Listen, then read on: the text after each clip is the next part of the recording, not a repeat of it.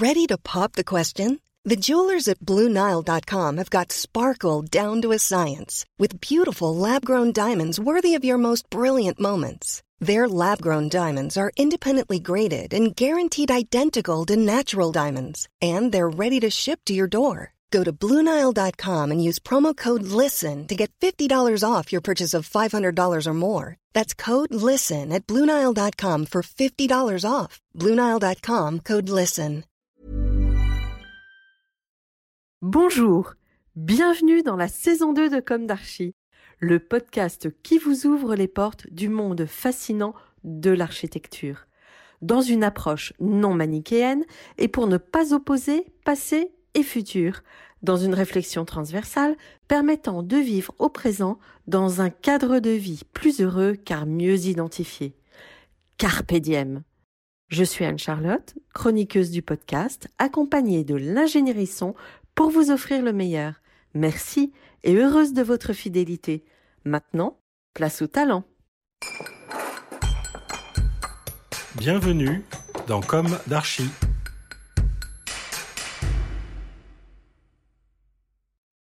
Chers auditeurs, ravis de vous retrouver aujourd'hui en compagnie d'Adrien Garcin. Bonjour Adrien. Bonjour Anne-Charlotte. Bienvenue dans Comme d'Archie.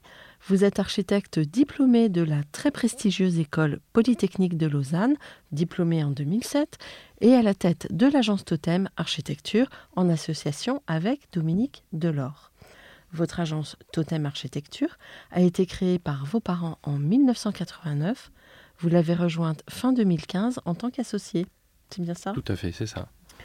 Elle est située dans un bel appartement, a priori, d'après ce que j'ai vu, un bel appartement ancien. Oui, c'est un bel appartement euh, qui est boulevard euh, Victor Hugo à Montpellier, à deux pas de la place de la Comédie.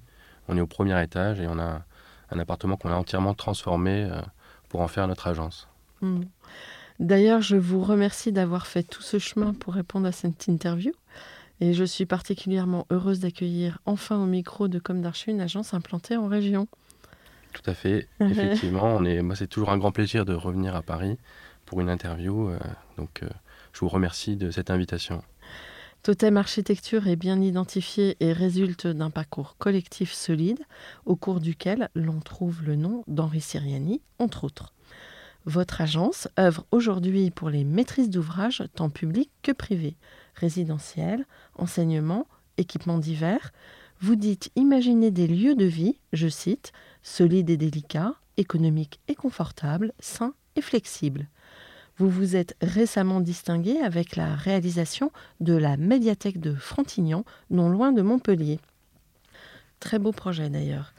Commençons par le début. Quel est votre parcours, votre jeunesse? Bien que l'on imagine déjà d'où elle vient, je vous pose la question d'usage. Où s'est ancrée votre envie d'architecture? Comment se sont déroulées vos études, notamment l'ambiance à l'EPFL Alors, mon envie d'arch- d'architecture, c'est vrai que je, je pourrais difficilement la dater, car avec des parents architectes et un grand-père lui aussi architecte, j'ai complètement baigné dedans depuis euh, mon plus jeune âge. Donc, euh, mes parents sont originaires de Nîmes et Montpellier. Ils ont fait leurs études à Marseille et sont ensuite montés à Paris pour travailler chez Henri Sireni et Christian Ovette. Et c'est là que je suis né en 84. L'histoire que ma mère aime beaucoup raconter, c'est qu'elle me changeait sur les plans du musée de l'art antique lorsqu'elle charrettait chez Henri Siriani. Alors vous, vous êtes vraiment tombé dedans quand vous étiez petit. En effet. Et donc en 1989, quand j'ai eu 5 ans, nous avons quitté Paris pour Nîmes, car c'est à ce moment-là que mes parents ont créé Totem Architecture. Ils ont euh, longtemps hésité entre s'installer à Nîmes, la ville de ma mère, ou Avignon, la ville de mon père. Et euh, leur choix s'est arrêté sur Nîmes, car euh, le maire de l'époque, Jean Bousquet, euh, était un maire très éclairé, très visionnaire pour la ville. Et il faisait appel à des architectes comme Norman Foster pour le carré d'art, Philippe Stark pour les aménagements publics et le logo de la ville, ainsi que Jean-Michel Villemotte ou Jean Nouvel pour, pour le projet Nemosus de logements sociaux. Mhm. Et c'est vrai que la ville ne semblait pas coincée dans son patrimoine. Et euh, c'est une ville tellement unique avec les arènes, les férias, bref, ça, ça bouge à Nîmes. Et euh, j'ai donc grandi à Nîmes et j'y suis resté jusqu'à mes 17 ans. L'agence, c'était à la maison, c'était le centre névralgique de la maison. Et euh, on peut dire que l'endroit où toute la famille se retrouvait, c'était pas le salon, mais l'agence. On y jouait, on y faisait nos devoirs. Je passais des heures à dessiner. à aider mes parents, à commenter les rendus. Quand j'allais chez mes grands-parents à Avignon, c'était l'agence de mon grand-père qui m'intéressait le plus. Et puis mes parents, je les ai toujours entendus parler d'architecture, le midi, le soir, les week-ends. Tous nos voyages étaient l'occasion de découvrir de nouveaux projets. Donc euh, je me souviens pas avoir voulu être autre chose qu'architecte. Et c'est drôle parce que ça semble couler de source et pourtant euh, j'ai deux petites sœurs qui ont euh, C'est ce que j'allais vous qui sont pas du tout euh, voilà dans la profession et, et qui ont des trajectoires très différentes. Donc euh, pendant mon enfance à l'école, on me disait souvent que j'étais dans la lune, un peu rêveur et c'est vrai que les études d'architecture m'ont complètement révélé et c'est là que je me sentais à ma place euh, dans ce nouveau euh, cet environnement que je connaissais depuis euh, toujours. Alors, quand vous avez quitté Nîmes, c'était un peu patatras, là Vous êtes arrivé, vous avez atterri où direct? Alors direct, je suis d'abord allé à Marne-la-Vallée, donc j'étais très enthousiaste de retrouver mon Paris natal pour les études. Donc euh, j'ai choisi l'école d'architecture de Marne-la-Vallée parce qu'elle avait, euh, c'était une école toute récente, elle avait une approche euh, Du territoire. du territoire, voilà, qui était pour moi très très pertinente. Et j'ai eu des très bons enseignants pendant mes deux premières années. J'ai eu Isabelle Biro en projet, Philippe Barthélémy, Marc Mimram, Bruno Persson, bref, des, des grands des grands professeurs. Et ensuite, j'ai profité du cycle d'échange Erasmus pour partir à l'école polytechnique fédérale de Lausanne. Euh, vraiment, j'ai choisi euh, Lausanne par rapport au- au- à la pédagogie qui était vraiment euh, très, très à la pointe euh, dans cette école. Oui, c'est toujours une grande école. C'est toujours une grande école, effectivement. Mhm. J'ai eu des professeurs comme euh, Patrick Berger en Mhm. projet, euh, Jacques Lucan pour la théorie de l'architecture, euh, Roberto Gardiani pour l'histoire de l'architecture. Donc j'ai eu des, des très, très bons professeurs euh, dans cette école. C'était des très bonnes années euh, en Suisse. Mhm. C'était bien la vie d'étudiant en Suisse alors? Oui, c'était une vie. Ouais, c'est une ville très agréable quand on est étudiant. euh, vraiment, c'est j'ai beaucoup apprécié ce, ce climat. C'est vrai que c'est j'ai beaucoup travaillé parce que c'est vraiment euh, des études où on travaille énormément. Mais euh, j'ai passé des, des bonnes années en Suisse. Bon. Donc vous sortez de l'école et euh, au début de votre activité, vous intégrez l'agence parisienne, je crois, emblématique de Jacques Ferrier. Tout à fait. Alors euh, c'est vrai que euh, l'EPFL, on est tenu de faire un stage d'une année euh, dans une agence d'architecture. Et j'ai choisi l'agence Jacques Ferrier. Donc j'avais beaucoup aimé son livre Stratégie du disponible, qui était sorti en l'an 2000. Et qui plus est, comme moi, il est originaire du sud de la France, ce qui me rapprochait de lui. Mhm. Donc j'ai choisi cette agence comme stage et donc je me suis vraiment éclaté pendant ce stage. J'ai vu plein de projets différents, j'ai rencontré de super architectes et euh, j'ai tellement aimé son stage chez lui que euh, je suis retourné chez lui à la sortie de mes études après le, le- avec le diplôme en poche de l'EPFL Mm. Euh, et j'y suis resté quand même 8 ans et j'ai appris énormément de choses euh, à ses côtés. Euh, euh, donc euh, j'ai appris la rigueur, la créativité sur les concours. Et euh, le projet qui m'a le plus animé, euh, c'est le siège social d'Achète Livre, euh, Mhm. sur lequel j'ai travaillé pendant 5 ans, du concours euh, jusqu'à la livraison du bâtiment. Mhm. Euh, et euh, donc c'est vrai que c'est assez rare dans une agence d'avoir cette chance de participer à un concours du début jusqu'à la, jusqu'à la fin. Et c'est à la fin, donc après la livraison de ce projet que j'ai ressenti un vide parce que j'y avais travaillé pendant 5 ans. Et c'est là que j'ai ressenti le besoin d'écrire et de construire ma propre architecture. Et ça coïncidait aussi avec la fin d'un cycle pour l'agence de mes parents, l'agence Totem, qui à mes yeux venait de livrer, comme on dit en anglais, sa masterpiece avec le projet de la médiathèque euh, Montaigne à Frontignan. Et euh, ils avaient envie de raccrocher et euh, ils ont été nommés pour l'équerre d'argent Mm. et plus tard pour le prix Miss Vendero pour ce bâtiment. Et euh, je me souviens, je les ai accompagnés pour la cérémonie de remise du prix, l'équerre d'argent. Le projet d'Achète Livre était aussi dans les nommés. C'est là que j'ai eu des clics et je me suis dit, voilà, c'est maintenant. Il faut que, je, il faut que je, je reprenne les rênes de l'agence euh, parentale. Et euh, j'ai quitté du coup euh, l'agence Jacques Ferrier fin 2015, avant Noël. Et, et voilà, pour descendre dans le, dans le midi et pour euh, changer de vie Ouais. et reprendre l'agence euh, familiale. Ça a été euh, un moment d'accomplissement où vous regrettiez Paris? Enfin, Alors, beaucoup, beaucoup de Parisiens partent en ce moment. oui, c'est clair qu'en ce moment, Ouais. euh, Vous avez anticipé ce mouvement peut-être, ouais, c'est sûr. Ouais. Non, je regrette pas mon choix. C'est vrai que euh, au niveau qualité de vie, euh, le, le sud de la France a beaucoup d'avantages, surtout quand on a des enfants. euh.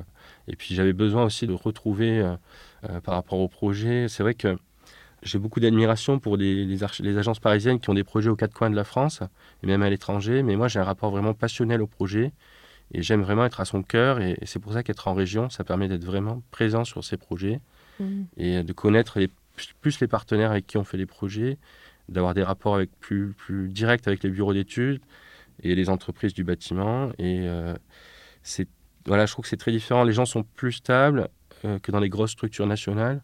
Et ils sont souvent aussi à leur compte, donc forcément, ils sont plus impliqués et passionnés dans ce qu'ils font. Et euh, à ce titre, voilà, je suis persuadé que quelqu'un qui connaît le territoire, son climat, son ensoleillement, son histoire, a forcément un, avantage faire des bons projets. Hmm. J'aimerais que vous précisiez la transmission filiale du métier, car quelque part, vous avez doublement appris, et à l'école, et par immersion familiale. Alors oui, c'est clair que c'est un métier euh, c'est un métier passion, donc euh, il y a tout cet apprentissage que j'ai fait au fil de, mon enfance et euh, mon adolescence au contact direct avec, avec mes parents et leur agence qui était dans la maison. ensuite, l'école m'a appris énormément, bien sûr. En plus, j'ai fait donc Marne-la-Vallée et, et, le PFL, donc c'est des écoles qui ont quand même une, ligne commune sur la pédagogie, qui se retrouvent, il y a des professeurs qui sont dans les deux écoles, et donc j'ai pas senti une, rupture quand j'ai changé d'école euh, d'architecture.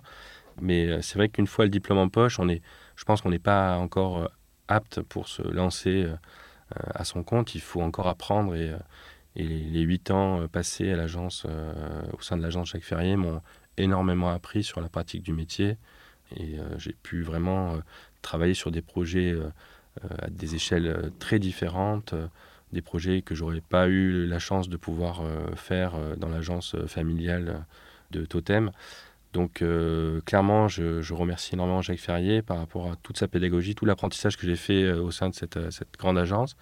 Et ensuite, donc quand j'ai rejoint l'agence parentale, j'ai là aussi j'ai pu compter sur ma mère Dominique pour, pour m'apprendre encore des choses que je n'avais pas appris chez, chez Jacques Ferrier faire des candidatures, répondre à des appels d'offres, faire aussi l'administration de l'agence. C'est oui, tenir la maison. Tenir la maison, voilà, mhm. exactement. La boutique. Tenir la boutique, ouais. Donc mhm. euh, c'est en ça que euh, j'ai vraiment eu euh, des, un parcours très très varié et c'est ça qui est, qui est enrichissant. C'est un bel accompagnement en tout cas. Et quand vous étiez enfant, vous faisiez des maquettes Alors j'adorais dessiner et, oui, j'aimais bien vous le disiez, voyager. On voyageait beaucoup avec mes parents. Euh, et je faisais, oui, des maquettes. Euh, je, traînais toujours dans l'agence à commenter, à dire celui-là, ce concours-là, vous n'avez pas le gagné.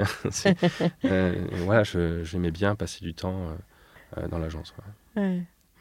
Et vos sœurs, elles aimaient ça? Ben, mes sœurs, elles ont eu, voilà, comme je disais, un parcours très, très différent. Elles ont, non, elles ont, elles ont jamais accroché trop avec l'architecture. Bon, elles ont quand même voyagé avec nous, hein, mais elles étaient, elles n'ont jamais euh, eu cette, euh, cette envie de, oui, de s'immerger. De s'immerger, ouais. c'est marrant. Mm. Comme quoi, on peut sortir du même moule et on est tous très différents. Ah oui, ça. Je, fais la même expérience avec mes enfants. qui sont. J'ai une grande fille de, enfin, de 7 ans et un petit garçon de 2 ans et euh, ils sont très différents. bon, vous avez déjà repéré des, des affinités? Ah oui, bah, ouais, les deux aiment bien dessiner déjà. Ah bon Et une petite dernière anecdote, c'est vrai que l'agence qu'on a à Montpellier, euh, on, a, on, est sur le, on est boulevard Victor Hugo et on s'est rendu compte que mon arrière-grand-père avait les bureaux de son imprimerie euh, juste à deux numéros de, dans le boulevard Victor Hugo. Donc ça, ah c'était aussi euh, une, anecdote générationnelle. Ouais, c'est intéressant. ce sont des, vraiment des, des beaux parcours. Alors, vous êtes encore assez jeune, même très jeune pour un architecte. 37 ans. Ouais.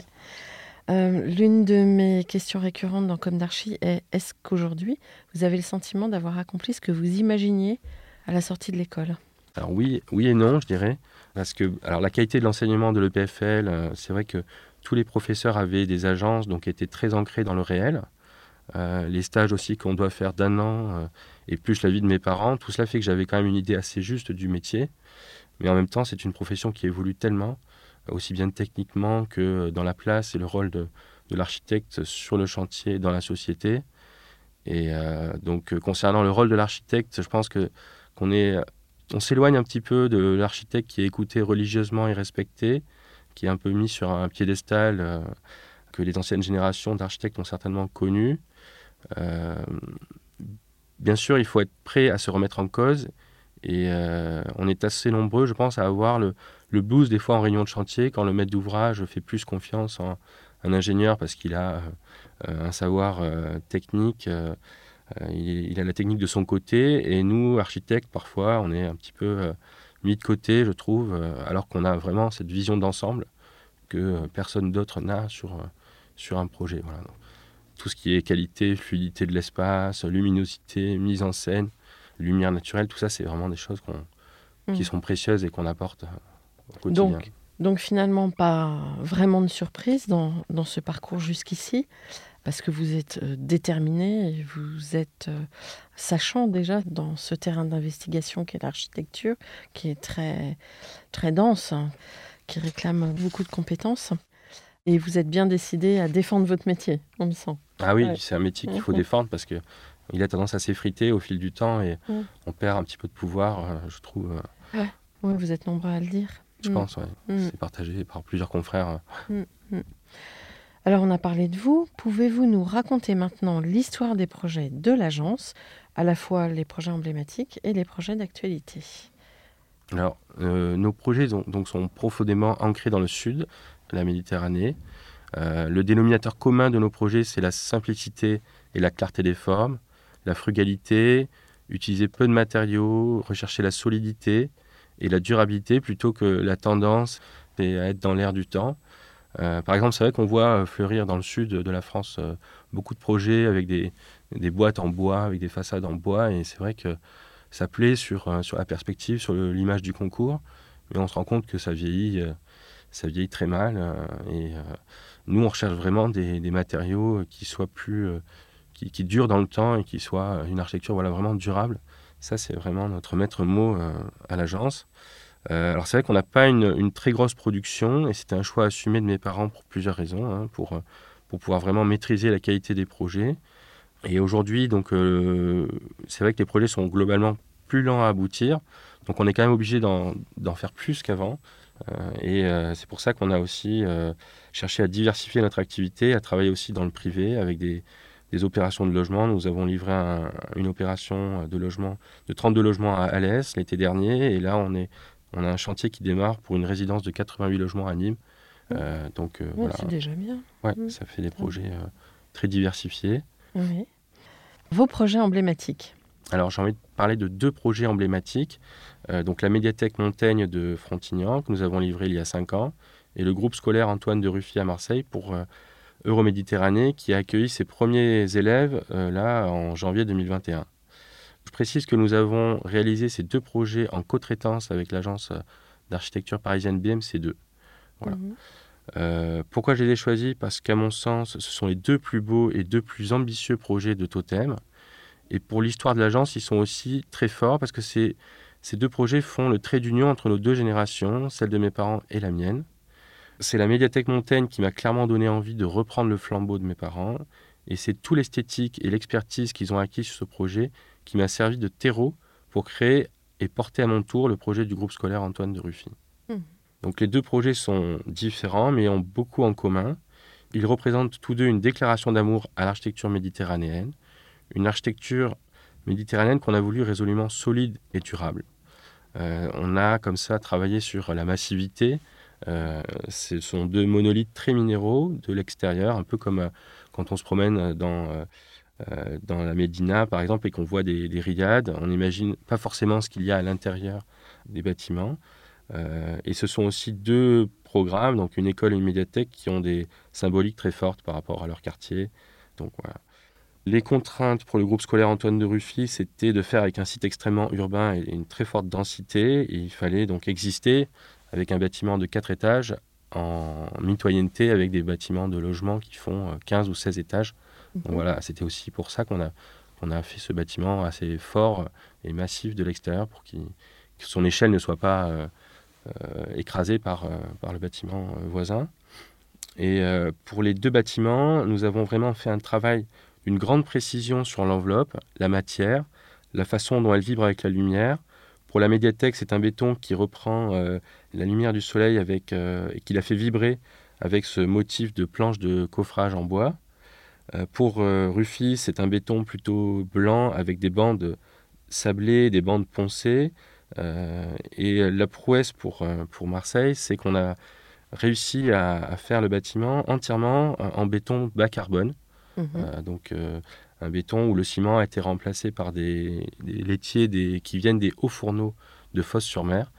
Euh, donc euh, ça permet de réduire vraiment l'impact carbone du projet et on répond au label E3C-, euh, ce qui est un peu une première pour un groupe scolaire, en tout cas dans le sud de la France. Hmm.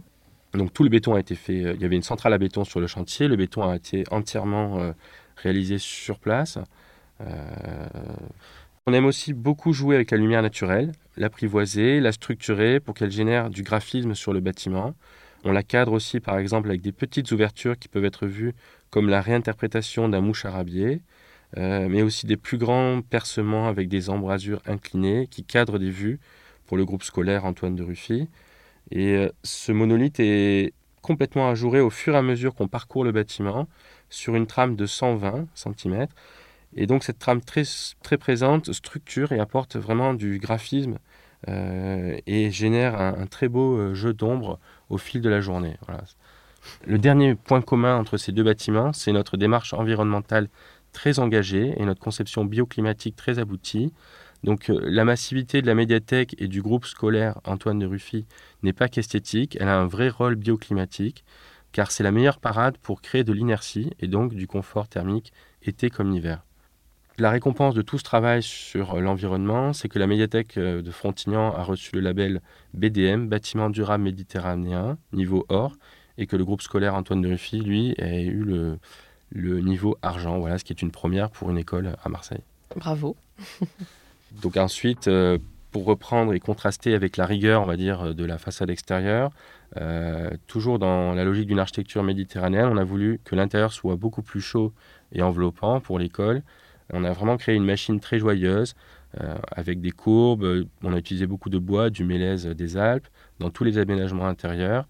Et euh, la cour de récréation aussi est tout en courbe et en douceur. Et en complément des aménagements bois, nous avons travaillé sur des ambiances très colorées avec une palette euh, totalement méditerranéenne, du jaune, de l'oranger, du bleu azur, du vert olive, une réponse qui réchauffe totalement le béton brut et nous l'espérons va traverser les modes et les époques. Euh, donc toutes ces libertés nous ont été permises grâce à une structure poteau-poutre qui libère complètement le plan et qui permettent de faire évoluer le projet dans le temps assez facilement. Et puis le point commun de ces deux projets, c'est qu'on a des cadrages sur notre mer Méditerranée, pas de cadrage trop offert, mais quand même, pour la médiathèque, ce sont d'abord des étangs et la lagune, et au loin la mer que l'on peut voir depuis la terrasse de lecture. Et pour Marseille, c'est assez magique parce que depuis la cour de récréation qui est au deuxième étage, les enfants jouent entre la tour de la Marseillaise de Jean Nouvel et la tour de la CMA-CGM de Zaha Hadid. Et euh, ils ont une vue sur le port avec les énormes paquebots qui, qui s'apprêtent à traverser la, Méditerranée. Mmh. Euh. Alors, comment est composée votre équipe? Alors, on est une petite équipe, entre 5 et, et 6. Et ce qui est intéressant, c'est qu'on est vraiment une équipe intergénérationnelle. Donc, mes parents ont la soixantaine, moi j'ai 37 ans, et l'équipe a entre 25 et 30 ans. Donc c'est vrai que mes parents sont de moins en moins présents. Mon père a pris sa retraite et euh, euh, on est tous en tout cas passionnés. Euh. et puis la partie invisible de l'iceberg, pour un architecte, c'est la famille. On est dans un métier passion, très prenant. Alors je ne pense pas que les autres archives vont me contredire, mais c'est bien plus qu'un choix de carrière, l'architecture. C'est avant tout un vrai choix de vie. Alors je vous avoue que c'est toute ma petite famille qui vit au rythme de l'agence, qui vient parfois le week-end à l'agence et qui m'accompagne faire des visites de sites et prendre des photos les week-ends. Alors peut-être qu'il y aura encore une nouvelle génération d'architectes. Ouais, peut-être. en 2018, votre agence a déménagé de Nîmes à Montpellier. C'est ça. Et quelles étaient les raisons de ce déménagement? Donc c'est vrai que bien sûr on reste très attaché à la ville de Nîmes, on a encore des, beaucoup de projets à Nîmes, beaucoup de clients qui sont à Nîmes, mais c'est vrai qu'en 2018 on a déménagé pour des raisons euh, familiales euh, et il y avait aussi beaucoup de, bonnes raisons de s'installer à Montpellier, qui est une ville euh, hyper dynamique. Elle accueille euh, de plus en plus de nouveaux habitants. L'urbanisme est très intéressant à Montpellier. Il y a, il y a plein de, bâtiments de grande qualité, de très bonnes agences à Montpellier. Il y a aussi une cinquantaine de promoteurs qui sont à Montpellier. Donc on, on a, choisi de s'installer du coup dans le centre-ville de Montpellier, à deux pas de la gare, juste derrière la, place de la Comédie, et de manière à vivre vraiment à fond la vie à Montpellier. Et on vient tous à l'agence en trottinette, en vélo ou à pied. Et on est à deux pas de la gare, ce qui fait qu'on peut facilement rayonner dans tout l'arc euh, méditerranéen. Voilà, donc, euh, mmh, mmh. donc, vous avez choisi le, la dynamique. La dynamique euh, montpelliéraine et aussi la mmh. proximité. c'est une ville qui est en, un quart d'heure, on est à la mer. C'est vraiment une ville qui est, qui est très bien placée et très agréable à vivre. À vivre. Parce que c'est important quand on a aussi une famille, c'est pouvoir être dans un cadre de vie euh, très agréable. Euh, c'est vrai que quand on est à Montpellier, les week-ends, on a l'impression de, partir en vacances. On, est dépaysé en un quart d'heure euh, en voiture. Ça, c'est mm. vraiment une qualité de vie qu'il y a dans le sud qui est. Ouais.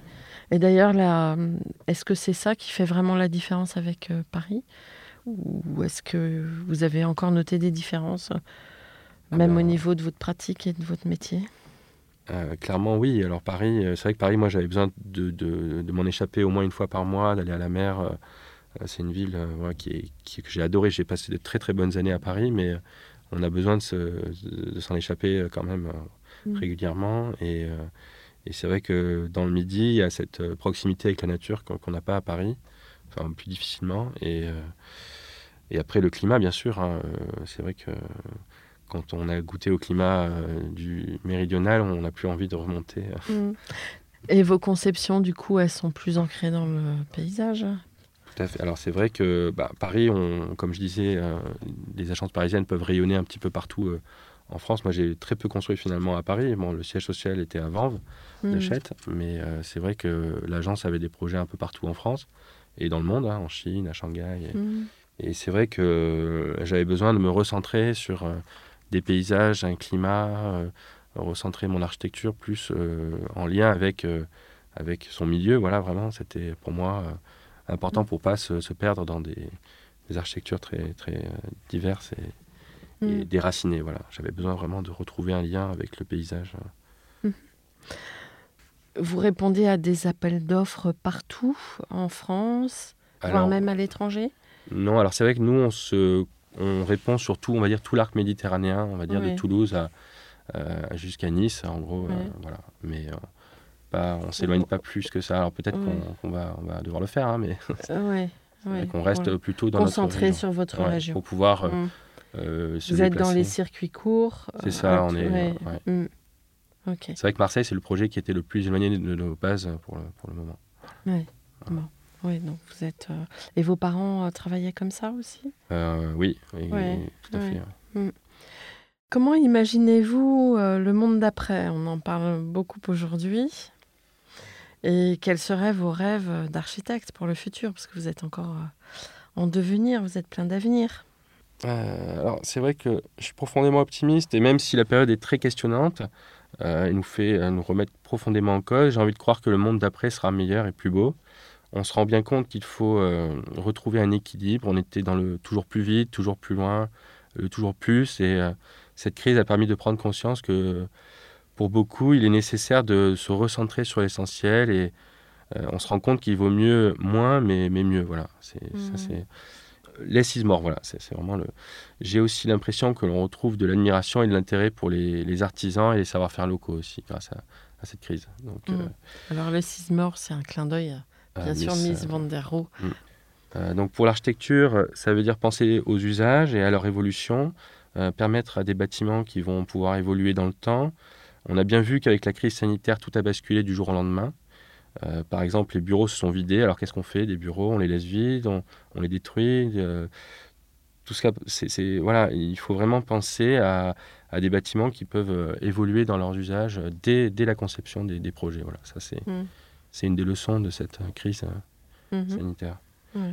C'est vrai que j'ai beaucoup défendu le local. Euh, d'un autre côté, je vis dans une époque sans nostalgie et je suis aussi très optimiste parce que je trouve que, par exemple, avec tous les réseaux sociaux, donc on s'est, on s'est mis vraiment à communiquer sur les réseaux sociaux, on voit que c'est une fenêtre ouverte sur le monde et on voit euh, tous les jours des projets incroyables et qu'on n'aurait peut-être jamais vu si on n'était pas connecté.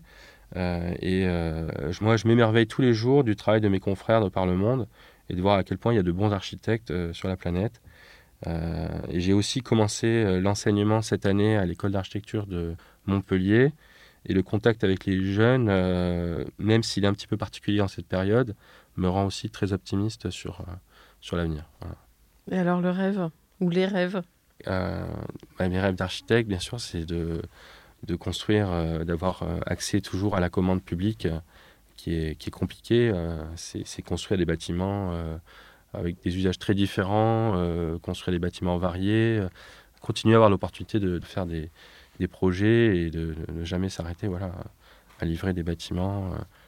Alors un message aux institutions Mm, tout à fait. Choyez cette commande publique. ouais, ça c'est surtout en ce moment. Il faut vraiment que, voilà, que les commandes publiques euh, euh, affluent de nouveau parce que là, c'est vrai qu'on est en période de crise et euh, il faut, il faut que l'État nous aide pour, mm. pour, qu'on ait du travail et que le bâtiment, que toute l'économie du bâtiment puisse être relancée. Mm.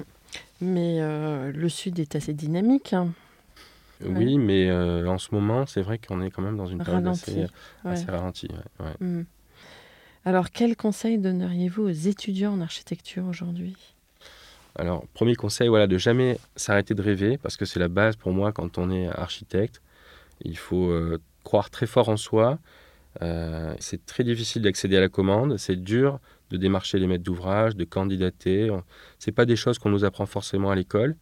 Et puis une fois qu'on a obtenu cette, euh, cette, commande, il faut être à l'écoute de l'utilisateur, mais il faut aussi croire en soi et en son projet, car l'architecte a une vision d'ensemble qui permet de garantir la qualité globale du bâtiment, la qualité environnementale, l'esthétique, l'usage, et l'architecte est le seul à pouvoir susciter des émotions au contact du bâti qu'il imagine. Euh, et puis techniquement, il faut aussi croire en soi pour pousser les entreprises à trouver de nouvelles solutions, à se dépasser, des nouveaux procédés pour construire l'image du projet. Donc il ne faut pas non plus céder aux sirènes des tendances, euh, il faut trouver euh, son architecture, son vocabulaire et surtout ne pas rester qu'entre architectes. Il n'y a rien de pire que l'entre-soi, il faut... c'est pour les gens qu'on construit les bâtiments et pas pour les confrères. Et l'architecture, elle se nourrit de tout, de la société, des gens, de la nature. Alors c'est vrai que la période est compliquée en ce moment, mais dès que vous le pouvez, euh, marchez dans la nature, allez voir des films, des spectacles, des concerts, vivez la vie tout simplement, quoi. Car l'architecture, elle se nourrit de tout ça et les architectes doivent être à l'écoute du monde. Mmh. Bah écoutez, on, va vous suivre de près. Ah, j'espère, merci. Hein, vous êtes une agence pleine euh, de promesses, en tout cas. Euh, c'est une belle histoire, ce renouvellement des générations. Mmh. On avait accueilli ici Frédéric Quevillon, de l'agence A Concept et qui a aussi repris euh, l'agence de son papa qui est à peu près dans les mêmes âges que vous. Et je trouve que c'est toujours touchant. Ce sont de très belles histoires. Voilà. Euh, que diriez-vous en mot de la fin? Bah, C'est vrai que par rapport aux entreprises familiales, c'est vrai que je pense qu'il y a euh, une entreprise familiale, il y a vraiment quelque chose qui, est très fort, un lien très fort entre les générations. Et je pense qu'on on se fait énormément confiance euh, d'une génération à l'autre. Et je pense que ça, c'est un, un, atout pour ce métier où il faut être euh, très solide et, euh, et très soudé. Et c'est vrai que je crois beaucoup aux entreprises familiales, voilà. pas que dans l'architecture, hein, de manière générale. Mmh. Mmh. Bah, écoutez, merci beaucoup. de votre venue de Montpellier jusqu'au studio Remix pour enregistrer comme d'archi. Et puis euh, à très bientôt euh, en anglais sur le projet Antoine de Ruffy, avec un texte que vous avez écrit et qui sera lu par Esther. À très bientôt. Merci. Merci. Au revoir.